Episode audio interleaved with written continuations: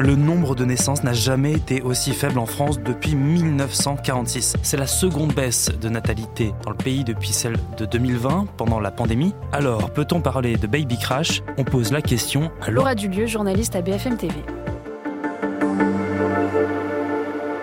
En 2022, il y a eu 723 000 naissances en France, c'est 19 000 de moins qu'en 2021. Et surtout, c'est historiquement peu, c'est le taux euh, de natalité le plus bas en France depuis 1946, juste après la Seconde Guerre mondiale. Et en 2021, il y avait eu un petit rebond de natalité euh, après la pandémie, mais ça n'aura pas duré, en sachant que le nombre de décès est lui aussi élevé. Il avait battu un record en 2020 avec 668 000 décès, forcément là aussi c'était lié au Covid-19. Mais en 2022, on est quand même à 667 000 décès enregistrés à cause du vieillissement de la population, du Covid toujours, mais aussi des canicules. Et tout ça, eh bien, ça donne un solde naturel, c'est-à-dire la différence entre le nombre de naissances et de décès, de 56 000. En gros, la population a augmenté de 56 000 personnes. Et là aussi, c'est un niveau historiquement bas. Comment on l'explique? Plusieurs facteurs. D'abord, on sait que, contrairement à ce qu'on pourrait croire, les Français ne font pas plus d'enfants pendant les confinements. C'est même l'inverse. Et les naissances de janvier 2022, particulièrement basses, correspondent aux procréations du troisième confinement.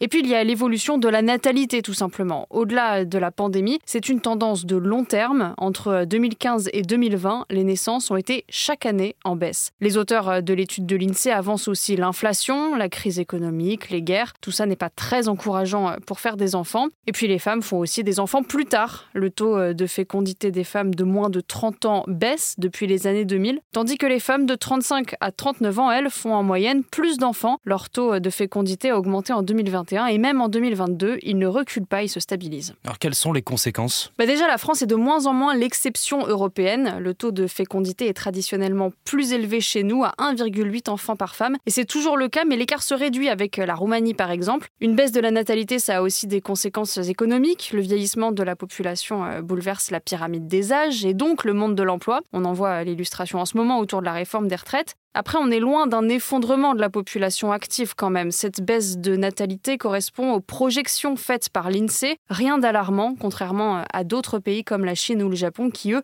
se rapprochent beaucoup plus d'une spirale de diminution de la population active.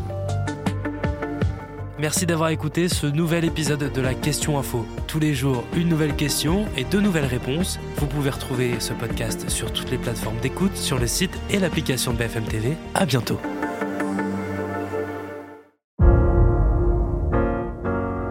Vous avez aimé écouter la question info? Alors découvrez le titre à la une, le nouveau podcast quotidien de BFM TV. Les grands récits de l'actualité, des témoignages intimes, c'est tous les soirs sur vos plateformes préférées. À bientôt